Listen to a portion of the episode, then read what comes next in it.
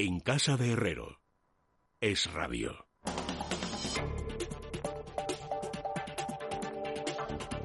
Bueno, faltan amigos 13 minutos para que sean las 10, las 9 en la Comunidad Canaria. Hoy es obligado hablar de economía, bueno, siempre es obligado hablar de economía, pero hoy especialmente porque los datos que hemos conocido a través del INE son verdaderamente escalofriantes. He dicho antes que pocas veces se puede con propiedad utilizar el adjetivo histórico, pero en este caso sí, porque no existe ningún precedente, ninguno conocido,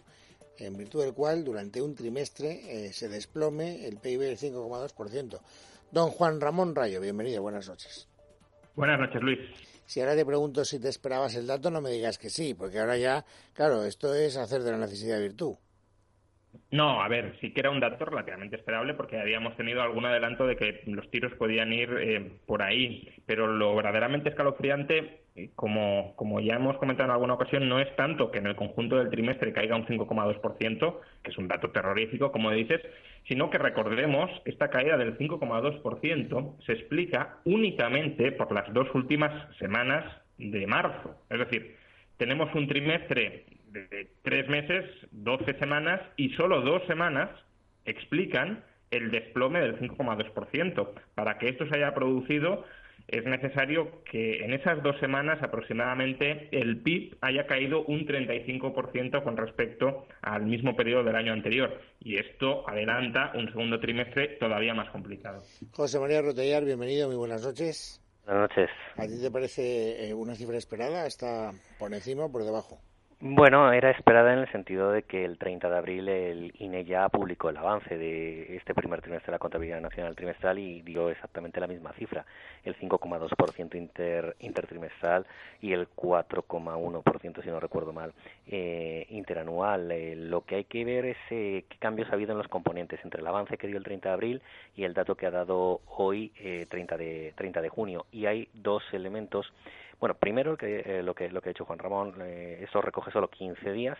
de, de, marzo, con lo cual el segundo trimestre, en los que abril y mayo ha estado prácticamente cerrada toda la economía y en junio se mantienen muchas, se han mantenido muchas restricciones,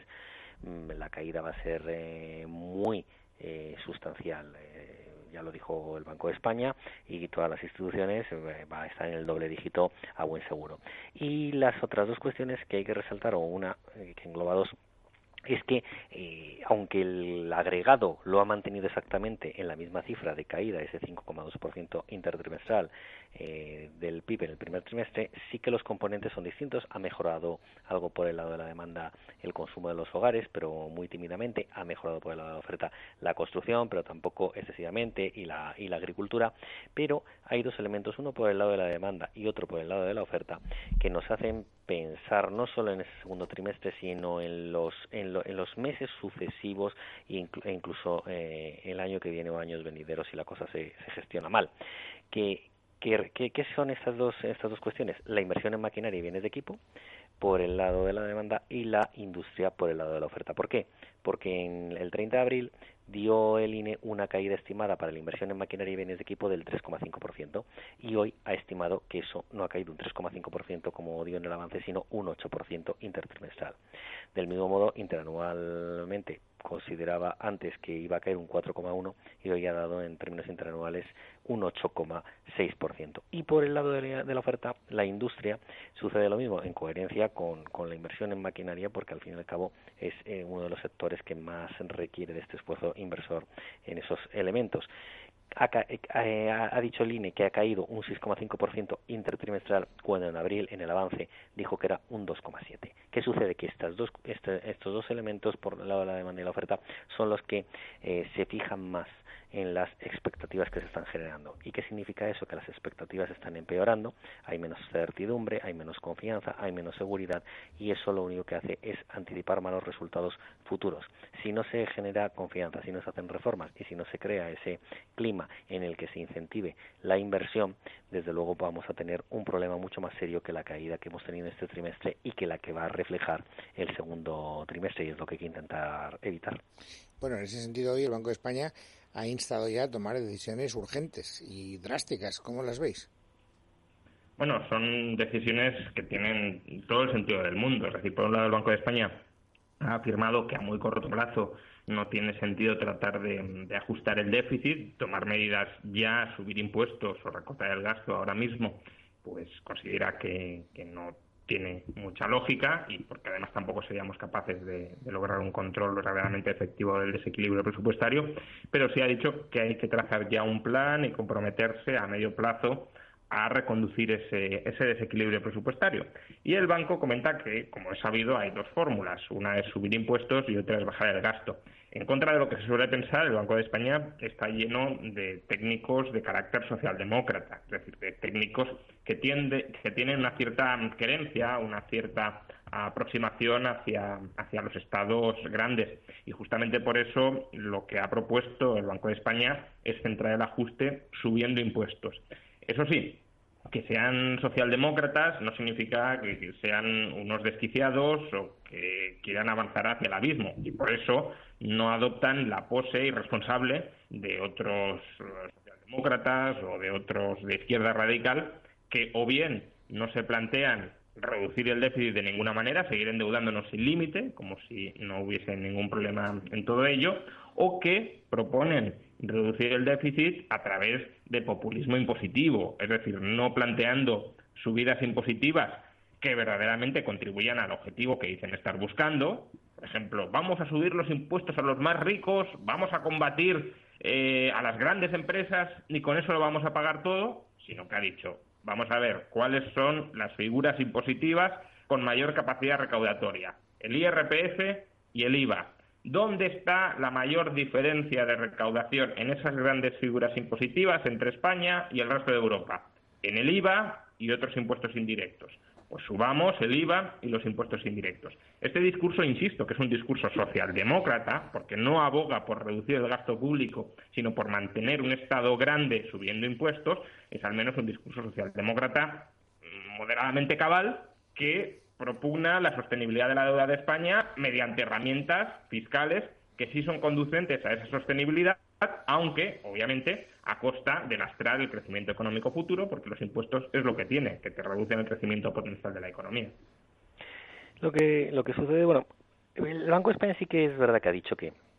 que ha pedido al gobierno que, aparte de un plan de reequilibrio presupuestario y, y, una serie de reformas a realizar de manera estructural, ha pedido que se, que se elimine todo gasto superfluo. Perfectivamente ha cargado las tintas en, lo, en, en, una posible subida de impuestos, comparando, entrando siempre en la, en la trampa de la comparación de la presión fiscal, que no del esfuerzo fiscal, no ha, no ha mencionado el esfuerzo fiscal, que es mucho más representativo y donde España se demuestra que, que, que se pagan muchos impuestos, pero sí de la presión fiscal la diferencia con la Unión con la Unión Europea. Entonces eh, ha incidido en el en el IVA, en el IRPF ha dicho que no hay mucho recorrido en ese sentido, pero también ha mencionado sociedades, lo cual es preocupante. Si ahora mismo hay alguna figura tributaria que habría que bajar, incluso aunque en el cortísimo plazo se perdiese algo de recaudación, es sociedades para intentar atraer cuanta más inversión mejor eh, para, para que en el medio y largo plazo se pueda generar actividad económica y puestos de y puestos de trabajo. En cuanto al IVA, yo creo que no es eh, positivo nunca subir ningún impuesto. Creo que hacerlo ahora, lo único que puede hacer en medio de esta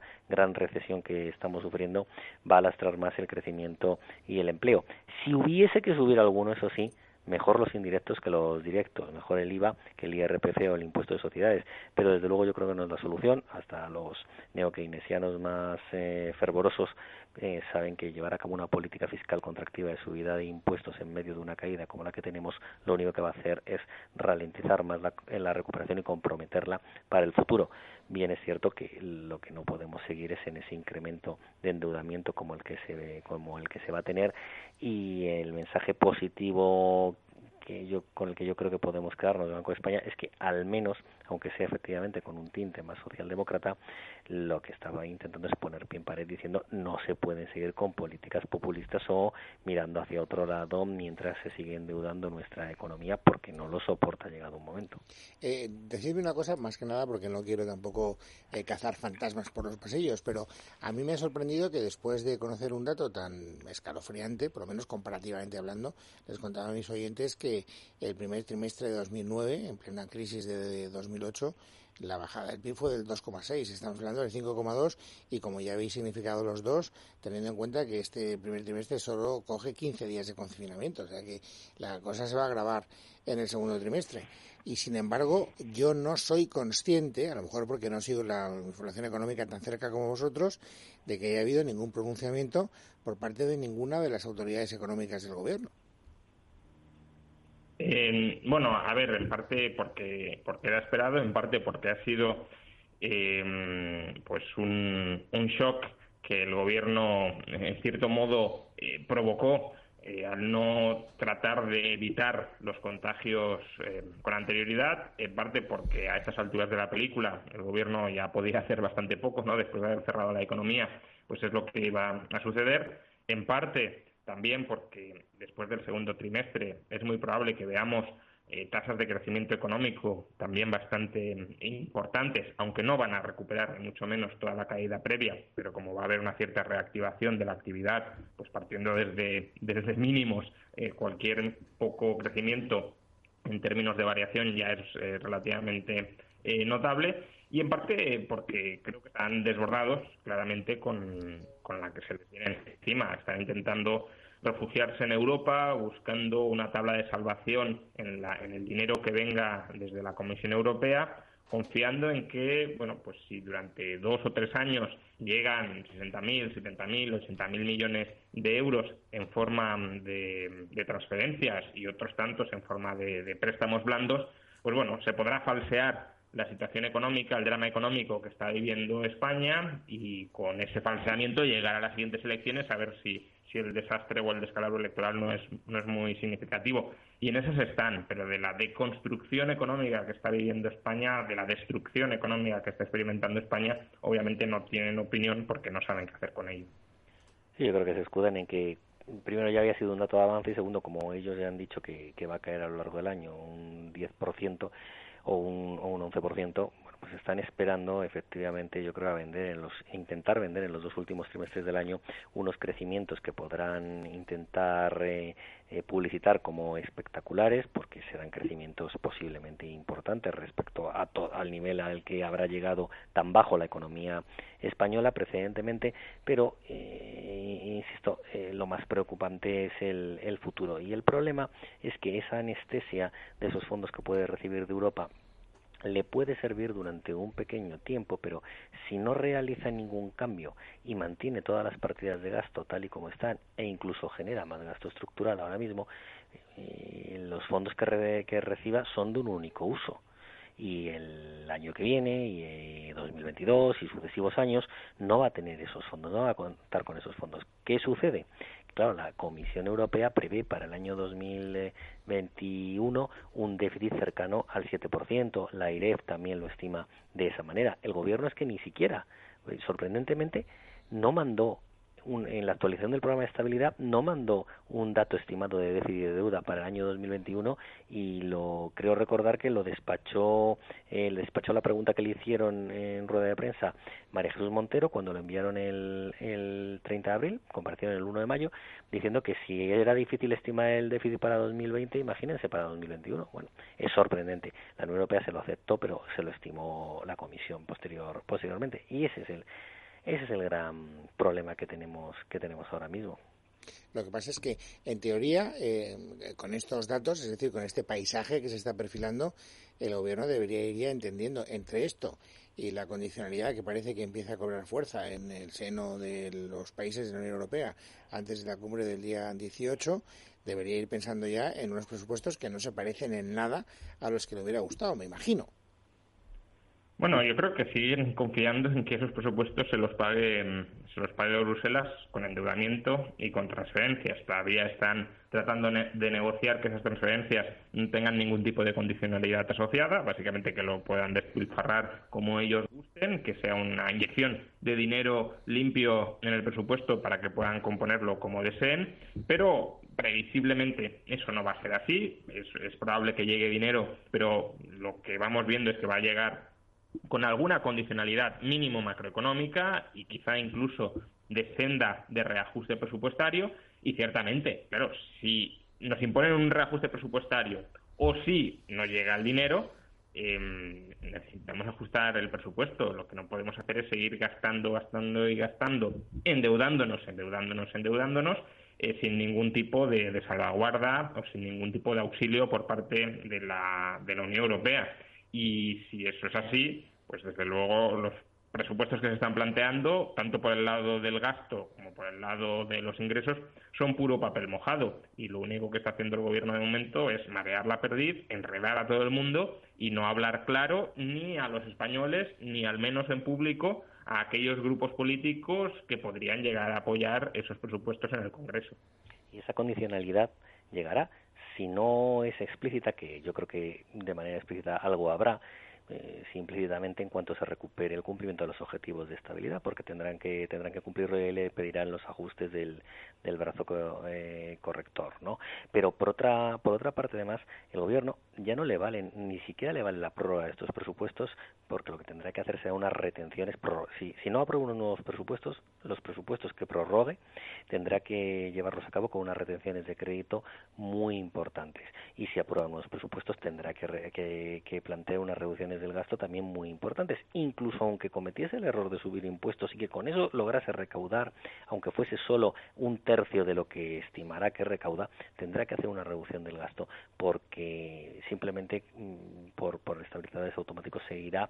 seguirá incrementándose más todo el gasto acumulado eh, que, que le sobra a la economía española porque no se lo puede permitir en estos momentos. O hace eso o no va a poder conseguir rebajar el déficit, seguirá siendo muy abultado y lo que es y, la, su traducción que es en un incremento de la deuda en valores absolutos y por caída del PIB también eh, en un incremento todavía mucho mayor de ese cociente sobre sobre el producto interior bruto, de manera que para que pueda sostenerlo y para que la Unión Europea también eh, le pueda prestar, eh, tendrá que hacer esas reformas. ¿Por qué? Porque, entre otras cosas, la Unión Monetaria lo que no querrá es que se ponga en peligro ni, ni eh, que se genere, ni que la economía española genere turbulencias sobre la estabilidad de la eurozona y un déficit muy abultado y un endeudamiento que se fue que fuese caminando hacia lo que podría